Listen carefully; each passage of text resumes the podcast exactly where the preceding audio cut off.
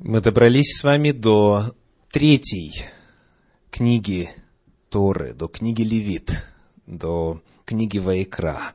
И сегодня изучаем первую недельную главу, посвященную этой книге Торы. Она тоже называется Ваикра. Начинается она в первом стихе первой главы книги Левит и заканчивается в 26 стихе пятой главы этой книги. Как бы вы определили главную тему этой недельной главы Торы, прослушав ее целиком только что? Какая главная тема? Жертвоприношения. Здесь описаны разные типы жертвоприношений. В минувшие годы изучения Торы мы касались с вами некоторых аспектов разных видов жертвоприношений. И сегодня я предлагаю вам рассмотреть жертву хлебную, которая описана во второй главе книги Левит. Давайте прочитаем. Книга Левит, вторая глава, целиком, все 16 стихов. «Если какая душа хочет принести Господу жертву приношения хлебного, пусть принесет пшеничной муки и вольет на нее елея, и положит на нее ливана, и принесет ее к сынам Аароновым священникам, и возьмет полную горсть муки с елеем и со всем ливаном, и сожжет сие священник в память на жертвеннике. Это жертва благоухания, приятная Господу. А остатки от приношения хлебного Аарону и сынам его – это великая святыня и жертв Господних. Если же приносишь жертву приношения хлебного и испеченного в печи, то приноси пшеничные хлебы пресные, смешанные с елеем, и лепешки пресные, помазанные елеем. Если жертва твоя приношение хлебное со сковороды, то это должна быть пшеничная мука, смешанная с елеем пресная. Разломи ее на куски и влей на нее елея, это приношение хлебное. Если жертва твоя приношение хлебное из горшка, то должно сделать он и из пшеничной муки с елеем. И принеси приношение, которое из всего составлено Господу. Представь он и священнику, а он принесет его к жертвеннику. И возьмет священник из всей жертвы часть в память и сожжет на жертвеннике. Это жертва, благоухание, приятное Господу. А остатки приношения хлебного Аарону и сынам его – это великая святыня из жертв Господних. Никакого приношения хлебного, которое приносите Господу, не делайте квасного, ибо ни квасного, ни меду не должны вы сожигать в жертву Господу. Как приношение начатков, приносите их Господу – а на жертвенник не должно возносить их в приятное благоухание. Всякое приношение твое хлебное соли солью, и не оставляй жертвы твоей без соли завета Бога твоего. При всяком приношении твоем приноси соль. Если приносишь Господу приношение хлебное из первых плодов, приноси в дар от первых плодов твоих из колосьев, высушенных на огне, растолченные зерна, и влей на них елея, и положи на них ливана, это приношение хлебное и сожжет священник в память часть зерен и елея со всем ливаном. Это жертва Господу. Вот постановление о хлебной жертве. Нам надлежит с вами сегодня рассмотреть хотя бы главные аспекты значения. Значение духовного, значение прообразного, значение пророческого этой хлебной жертвы. Мы попытаемся с вами увидеть, насколько этот вид жертвы может быть насущным для нас, живущих сегодня, когда храма нет. И некуда приносить то, что сказано во второй главе книги Левит. Ну что ж, вначале некоторые общие положения. Сказано так, в начале второй главы, «Если какая душа хочет...» Нашли первый стих? «Если какая душа хочет принести Господу жертву». Далее, четвертый стих говорит, если же приносишь жертву приношения от такого-то, пятый стих, если жертва твоя приношение хлебное со сковороды, седьмой стих, если жертва твоя приношение хлебное из горшка, четырнадцатый, если приносишь Господу приношение хлебное из первых плодов и так далее. Постоянно повторяется слово «если». «Если». Очень важное слово в этом повествовании. А начинается все так. Если какая душа хочет принести. Первое, что сразу обращает на себя внимание вот в этих законах касательно хлебной жертвы, это то, что появляется вопрос, а почему вдруг какая-то душа захочет? Вот у вас когда-нибудь такое желание появлялось?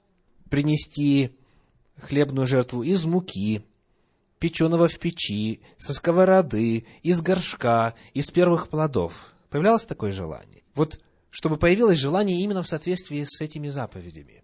Именно вот муку, именно хлеб, именно лепешку, именно так. Это может появиться только у человека, который знает, что это делается. Это можно делать. Это желание принести Господу жертву, да еще вот так, так, так и так, разных вот видов, это мука и елей, они в разных видах представлены. Здесь человек должен знать о том, что такое в принципе делается, что это можно делать, что такое в принципе в природе существует. И потом появляется вопрос, а откуда такое желание может прийти? И вот как комментаторы Торы на этот вопрос отвечают. Комментарий Санчина пишет, принесение жертв рассматривается как нечто привычное и само собой разумеющееся. Из жизни праотцов видно, что жертвоприношение было чем-то естественным и спонтанным, похожим на молитву. Этот обычай передавался из поколения в поколение, пока с дарованием Торы не обрел форму строго определенного закона. Мы должны помнить, что Моисей говорит это народу, который впервые слышит законы приношения жертв вот в такой строгой формулировке. То есть это время только лишь создания, это время только лишь написания этих законов. Так? И потому, когда он говорит, если кто из вас захочет сделать вот это, это и это, оно бы звучало очень странно, если бы народ до этого уже не знал о том, что такое желание можно осуществить, и вот такое желание можно осуществить, и вот так можно сделать, и по-другому можно сделать. И комментаторы Торы, обращая внимание на эту формулировку «если захочет», показывают, что у этого желания должна быть какая-то причина. И эта причина кроется в чем? В том, что это было известно. Такие формы и способы служения Богу были известны задолго до того, как Моисей это все кодифицировал, записав в Тору по повелению Господню. Итак, первое, что нам нужно выяснить с вами и на что обратить внимание. Когда Тора появилась в письменном виде, она не тогда начала свою жизнь. Законы Торы существовали задолго до того, как она была записана на коже чистых животных. Ну и если задать вопрос о том, где первая жертва описана в Священном Писании, где вот прямо описана жертва, то это книга Берешит, это книга Бытия. С самого начала, уже в первой семье мы видим, как знают о жертвах и приносят их. И причем они знали, как правильно принести, как неправильно принести. Итак, еще раз повторим. К сожалению, распространена неверная точка зрения, согласно которой Тора дана была евреям. И пусть они ее и соблюдают, и пусть они по ней и живут, а нас, всех прочих, не трогайте. Вот так рассуждают многие. Однако в самой Торе мы видим свидетельство того, что заповеди, которые в ней предписаны, уже были тем, кому она была дана в письменном виде, уже на тот момент дарования Торы были ясны. И прослеживая историю, мы находим еще Адама и Еву, Каина и Авеля, Ноя и так далее, так далее, у которых еще не было никакой национальности, ибо национальности появились только после строительства Вавилонской башни. Тора была жизнью всех народов. Люди на земле знали, как соблюдать волю Божью. И коль скоро они, слава Богу, жили сотни и сотни лет, то нужды не было в том, чтобы писать какой-то еще документ, поскольку Адам мог учить своих потомков 900 с чем-то лет, Мафусал учил своих потомков вплоть до года потопа, Ной учил своих потомков на протяжении еще 500 лет после завершения потопа и так далее, и так далее. Итак, первый урок у нас сегодня чрезвычайно важный. Заключается в том, что Тора – это явление, законы, которые описаны в ней, это понятия, знакомые и уже существовавшие на тот момент, когда она появилась в письменном виде. О чем еще свидетельствует вот эта фраза «если какая душа хочет». Если какая душа хочет. Жертва хлебная по своей природе добровольна. Она не является вынужденной. Она добровольна. как пишет Ибн Эзра, переносить жертву следует по доброй воле, а не по принуждению. Об этом же комментарий Санчина говорит, ничто не обязывало человека приносить добровольные жертвы всесожжения или жертвы хлебные, кроме его собственной совести. Давайте прочитаем на эту тему из книги Второзакония, 30 главу, 19 э, стих. Второзаконие, 30 глава, стих 19 во свидетели пред вами призываю сегодня небо и землю. Жизнь и смерть предложил я тебе, благословение и проклятие. Избери жизнь, дабы жил ты и потомство твое. Второзаконие 30.19. Господь говорит, выбор за тобой. Я предлагаю жизнь, то есть соблюдение заповедей Божьих, жизнь по Торе, благословение, которое приходит, и в конечном итоге жизнь вечная. Это один вариант. Второй вариант, если не хочешь, смерть. Естественным следствием будет твоего иного выбора. Но ты свободен. Читаю еще раз. «Во свидетели перед вами призываю сегодня небо и землю. Жизнь и смерть предложил я тебе, благословение и проклятие». Бог никогда не принуждает служить себе. Это второй очень важный урок, который мы видим здесь в законах хлебной жертвы. Бог говорит, если какая душа хочет, а если не хочет, будет Бог заставлять. Он, конечно, все от себя возможно сделает, чтобы обратить внимание человека, чтобы поставить его в обстоятельства, где он бы захотел. Он направит к нему друзей, знакомых, родственников, случайных людей, которые заведут с ним разговор на тему о Боге, о служении Ему. Он какую-то книгу ему пошлет, или фильм, или передачу по телевидению, или какой-то любой другой способ. Бог будет стучаться в сердце человека, но в конечном итоге скажет, вот я тебе предложил, а дальше, если ты захочешь, если захочешь. Знаете, что Бог никогда не будет насильно вас заставлять Ему служить. Он предлагает, Он приглашает, Он рассказывает преимущества, Он говорит о последствиях – но он не будет вас заставлять. И вы знаете, служителям, священнослужителям, конечно бы порою хотелось иметь какой-то механизм, чтобы вот заставить человека. То есть как-то бы вот так бы на него воздействовать, чтобы он наконец-то уже заключил завет с Господом. Сколько лет можно ходить и никак не принять решение, да? Но Бог этого не делает мы порой хотели бы возможность своих сыновей и дочерей как можно скорее, вот буквально, так сказать, склонить к тому, чтобы заключить завет с Господом, чтобы они и вот на богослужение ходили, и заповеди Божьи соблюдали, да? Или своих знакомых и друзей, тех, кто близок к нашему сердцу, мы хотели бы как-то даже вот и прижать к стенке и сказать, ну так ты будешь Богу служить или нет, наконец? Бывало у вас такое желание? Конечно. И Бог точно так же сильно, скажу вам больше, Он сильнее нас хочет спасти наших близких и нас самих. Потому что Он наш Творец, мы Его дети. Он нас любит более, чем мы любим тех, кто близок к нам. Но при всем этом желании Он все равно сохраняет дистанцию. Он не будет нарушать свободу человека. А потому не откладывайте. Бог ждет, Бог приглашает. И Бог надеется, что вы захотите, потому что Он и Его закон стоит того, чтобы его принять. Но Он ждет. Итак, Бог не принуждает к служению, это свободный выбор человека, и это второй очень важный урок из заповедей о хлебном приношении. Дальше. Это хлебное приношение – во второй главе называется жертвой несколько раз. Хлебное приношение называется жертва. В подлиннике это слово корбан. Корбан или корван.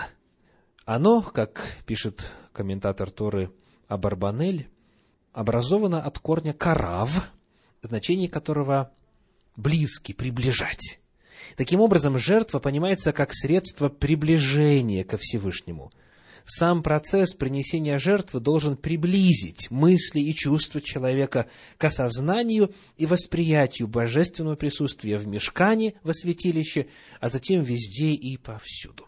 То есть жертва – это способ приближения, соединения человека и Всевышнего. Запомните этот момент, он нам очень пригодится, когда мы будем говорить о прообразном значении хлебной жертвы.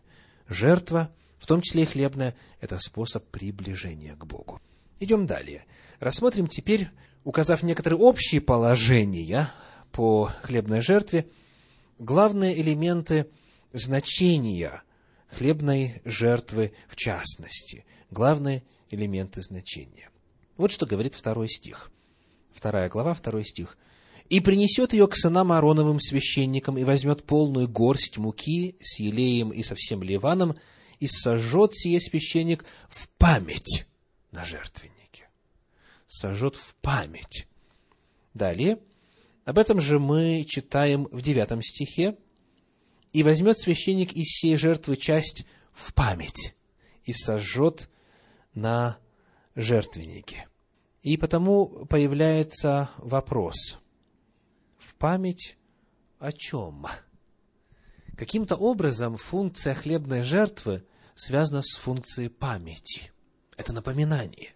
Вот что пишет комментарий Санчина. Название этой части связано с понятием «напомнить», так как хлебный дар из муки злаковых лишен важнейших элементов, которые присущи жертвоприношениям из мелкого и из крупного скота. В глазах Всевышнего отделение части от этой хлебной жертвы равносильно зарезанию животного и выплескиванию его крови на жертвенник. Если верить этому комментарию, то это в память о чем? В память о кровной жертве хлебная жертва отличается от всех остальных тем, что она не является жертвоприношением животного. И она в этом смысле уникальна. Эта жертва хлебная является напоминанием Богу о жертве всесожжения, о жертве животного. Правильно мы поняли комментарий? Давайте посмотрим, почему так. Почему так? Каким образом хлебная жертва – является напоминанием, напоминанием каких-то других жертв, напоминанием жертв кровных, жертв животных. У нас есть подсказка в 13 стихе, Левит, 2 глава, 13 стих. Прочитаем. Левит 2.13. «Всякое приношение твое хлебное соли солью, и не оставляй жертвы твоей без соли завета Бога твоего, при всяком приношении твоем приноси соль. 13 стих. Итак, когда мы читаем о том, о чем хлебная жертва должна была напомнить, какой термин здесь всплывает в 13 стихе? Завет. Завет. Еще раз читаю. «Всякое приношение твое хлебное соли солью, и не оставляй жертвы твоей без соли завета Бога твоего». Жертва хлебная, она является напоминанием о завете. О завете, заключить который можно только принеся жертву кровную, жертву животного. Когда мы с вами говорим фразу «заключить завет», мы пользуемся понятиями родом из русского языка. Однако в Священном Писании на древнееврейском языке часто, когда речь идет о фразе «заключить завет», используется вот такая фраза «карат брит». «Карат брит». Брит – это завет, а карат – это, дословно, рассекать, разрубать. Когда Всевышний заключил завет с Авраамом, помните, что он ему сказал сделать? Рассечь животных. И сказано, огонь прошел между частями рассеченных животных, и в сей день заключил Всевышний завет с Авраамом. Завет заключается при принесении жертвы всесожжения. И эта жертва описана в первой главе книги Левит. Она рассекается. Она рассекается на части. Так вот, когда человек приносит жертву хлебного приношения, он этим напоминает уже состоявшийся когда-то факт, заключенный завет. Вот в память о чем? Это в память о жертве, которая принесена тогда, когда человек заключил завет со Всевышним. Потому сказано, соль – это соль завета. Это напоминание о завете. Давайте об этом прочитаем из 28 главы книги «Числа». Книга «Числа», 28 глава, стихи с 3 по 6. Числа, глава 28, стихи с 3 по 6. «И скажи ему, вот жертва, которую вы должны приносить Господу. Два агнца однолетних без порока на день во всесожжении постоянные. Одного агнца приноси утром, а другого агнца приноси вечером. И в приношении хлебное приноси десятую часть евы пшеничной муки, смешанной с четвертью гина выбитого елея. Это всесожжение постоянное, какое совершено было при горе Синае, в приятное благоухание, в жертву Господу. Итак, сказано – в приношении хлебное приноси десятую часть ефы пшеничной муки, то есть то, что предписано как раз вот в нашей второй главе книги Левит, и сказано, что это совершено было при горе Синай. То есть, иными словами, когда человек приносил хлебную жертву, он этим самым утверждал, подтверждал – завет однажды уже заключенный. Завет, заключенный с жертвоприношениями животных. Вот почему в память. Человек входит в завет, который однажды уже был когда-то заключен. Приглашаю вас на эту тему прочитать из книги Второзакония, 29 главу, стихи с 9 по 15. Второзаконие, 29 глава, стихи с 9 по 15. Но прежде вопрос к вам такой. Вы лично вступали с Господом в завет? То есть, вот когда Он присутствовал, и вы присутствовали, и вы друг другу дали обед, и это было реально, а не просто по вере. Было у вас такое в жизни? Думаю, что не очень многих было. Вот смотрите, что говорит Священное Писание, 29 глава книги Второзакония, стихи с 9 по 15. «Соблюдайте же слова завета сего и исполняйте их, чтобы вам иметь успех во всем, что не будете делать. Все вы сегодня стоите пред лицем Господа Бога вашего, начальники колен ваших, старейшины ваши, надзиратели ваши, все израильтяне, дети ваши, жены ваши и пришельцы твои, находящиеся в стане твоем, чтобы вступить тебе в завет Господа Бога твоего и в клятвенный договор с Ним, который Господь Бог твой сегодня поставляет с тобою, дабы соделать тебя сегодня Его народом, и Ему быть тебе Богом, как Он говорил тебе, и как клялся отцам твоим Аврааму, Исааку и Иакову. Не с вами только одними я поставляю сей завет и сей клятвенный договор, но как с теми, которые здесь с нами стоят пред лицем Господа, Бога нашего, так и с теми, которых нет здесь с нами сегодня. Никому из вас Господь не приходил, не являлся лично и не говорил, принеси мне вот таких-то, таких-то животных, рассеки их, и никто из вас не видел, как Господь в огне проходил между частями рассеченных животных. Кто из вас был на горе Синай, когда Господь вслух громогласно провозгласил свой завет? Понятно, что ответ на этот вопрос очевиден, правда? То есть, иными словами, мы верим, что мы вступаем в завет с Господом, этот завет реален. Но мало кому Господь реально являлся и говорил, заключи со мною завет, или вступи со мною в завет. Что происходит, как правило? То, о чем мы прочитали только что в 29 главе книги Второзакония. Завет заключен. Господь явился, повелел и сказал – знаете, что я не только с вами, вот с теми людьми, которые в 15 веке до нашей эры стояли пред Господом, но и с теми я заключаю этот завет, этот же самый завет, которых даже и нет еще. То есть, во-первых, это те, кто еще не родился, а во-вторых, это те, которые еще пока и не узнал об этом, даже из числа живущих. Хлебная жертва говорит нам о том, что даже если человек не участвовал вот в тех исторических событиях заключения завета, когда Господь явно, реально, видимо, слышимо, осязаемо явился, чтобы заключить завет свой с народом, даже если человек не был там физически, он все равно в этот завет может войти. Жертва хлебного приношения напоминает о том, что если человек Господу себя посвящает, то он делает это в память. В память о чем? О завете, который уже был когда-то заключен.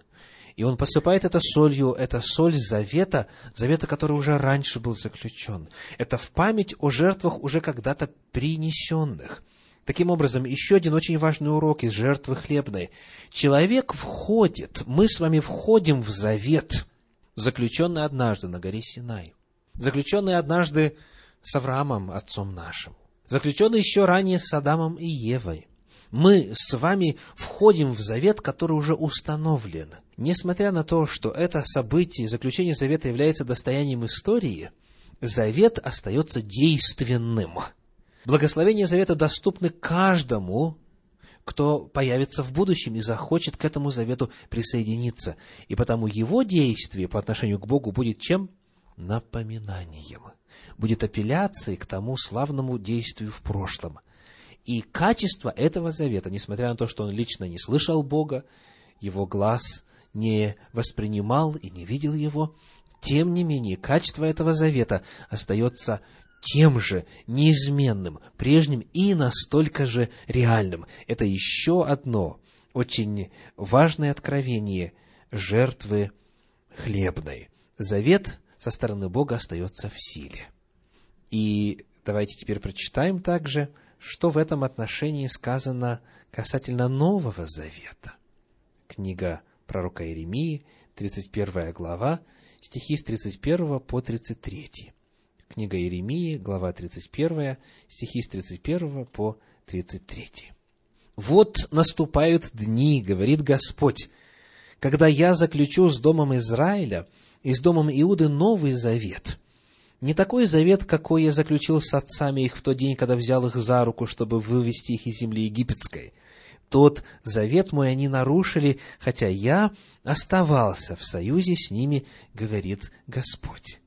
Но вот завет, который я заключу с Домом Израилевым после тех дней, говорит Господь, вложу закон мой во внутренность их, и на сердцах их напишу его, и буду им Богом, а они будут моим народом. Итак, смотрите, что происходит. Изменил ли Господь свое отношение? Вышел ли Он из того завета, который был заключен на горе Синай? Сказано, я оставался в союзе с ними, я оставался в завете с ними. Бог как заключил завет, так и продолжает в нем пребывать. Но, поскольку они, сказано, нарушили, наступает время, когда исключен Новый Завет. И те самые законы, которые я тогда провозгласил, я теперь буду вписывать в сердце всякого, кто захочет присоединиться ко мне спустя тысячу лет, две тысячи лет – сколько бы угодно времени не прошло, завет тот остается в силе, и к нему можно присоединиться. Таким образом, жертва хлебная напоминает нам о том, что завет, однажды заключенный, может стать нашим. Это есть напоминание о событии прошлого. Потому, по сути говоря, есть только один завет – Бога с теми, кто желает ему служить. И в этот завет в разное время входят Авраам, Моисей, Иисус Навин, Давид, Соломон, царь Осия и так далее, и так далее. Вот в эти спасительные взаимоотношения с Господом можно войти в любое время, несмотря на то, что сами исторические события отстоят от нас в далеком прошлом. Еще одно очень важное откровение мы находим здесь, во второй главе книги Левит – появляется вот такой вопрос. В первой главе, где описывается жертва всесожжения для заключения завета, если вы посмотрите на самое начало, в оглавлении, в случае, если вы пользуетесь синодальной Библией, сказано о принесении в жертву всесожжения тельца, овцы, голубя. Чем они друг от друга отличаются, эти животные? Животные, живые существа. Чем? Ценой. Ценой. Телец телец самый дорогой, крупный рогатый скот, потом мелкий рогатый скот, дешевле, птица еще дешевле. И потом появляется вопрос, а почему бы не принести, ну, как бы нормальную жертву, кровную жертву, жертву, так сказать, которая и ассоциируется с понятием жертвы, потому что кровопролитие происходит. Почему бы не принести животное? Почему была возможность хлеб принести или муку? Вот что говорит книга Левит, 5 глава, стихи 7 по 11. Левит, 5 глава, стихи 7 по 11.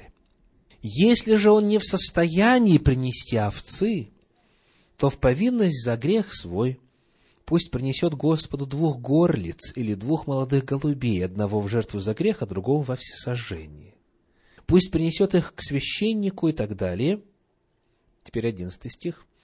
Если же он не в состоянии принести двух горлиц или двух молодых голубей, пусть принесет за то, что согрешил десятую часть ефы пшеничной муки в жертву за грех. Почему еще один вид жертвы был предложен в Торе? Для того, чтобы не было ни одного человека, кто был бы не в состоянии вступить с Господом в завет. Или же искупить свою вину – потому что хлебная жертва приносилась в разных обстоятельствах. Господь таким образом показывает здесь чрезвычайно важную истину – доступность Всевышнего.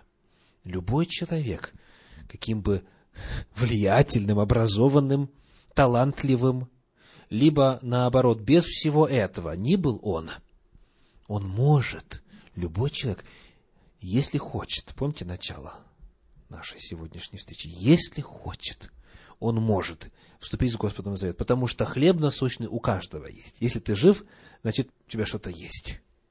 Итак, вот эта истина чрезвычайно важна. Если он не в состоянии вот такую жертву, пусть принесет менее дорогую.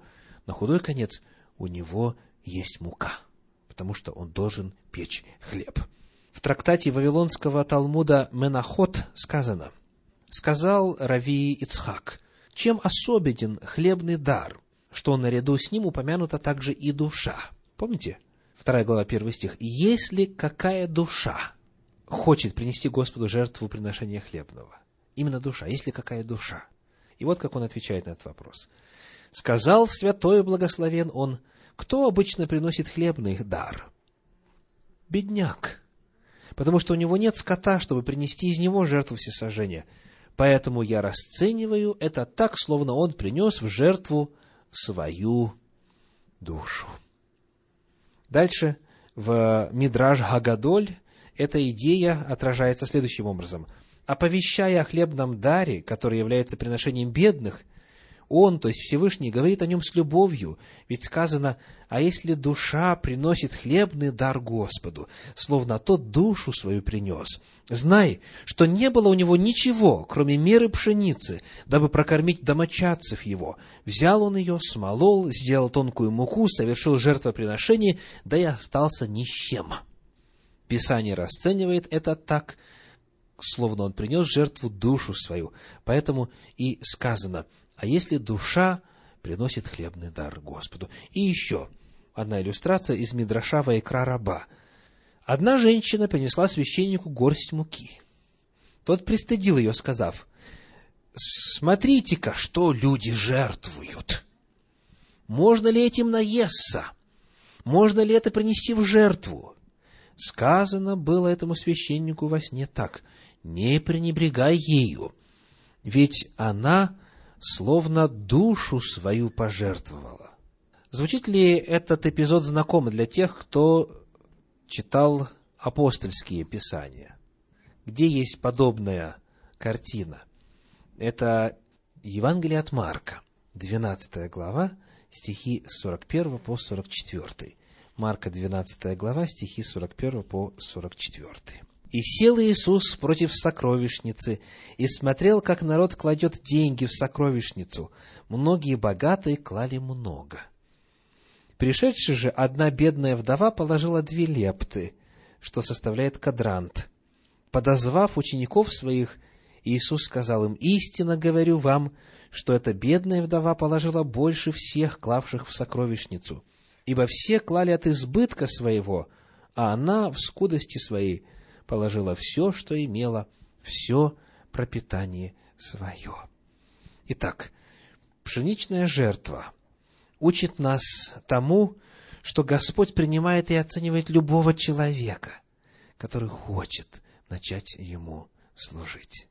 Нет у Господа ограничений, которые существуют во множестве других кастовых религиях. Господь принимает всякого. Во втором послании к Коринфянам, в 8 главе, в 12 стихе, этот принцип выражен так. 2 Коринфянам, 8 глава, 12 стих. «Ибо если есть усердие, то оно принимается, смотря по тому, кто что имеет, а не по тому, чего не имеет». Давайте подумаем, что эта фраза может значить. «Ибо если есть усердие, то оно принимается, смотря по тому, кто что имеет, а не по тому, чего не имеет». С чем сравнивается или чем оценивается дар? Общим благосостоянием человека. И оно принимается, смотря по тому, кто что имеет. Вот в зависимости от того, сколько у человека есть, какую долю он от этого отдает, вот этим определяется величина жертвы, а не номинальной стоимостью самой жертвы.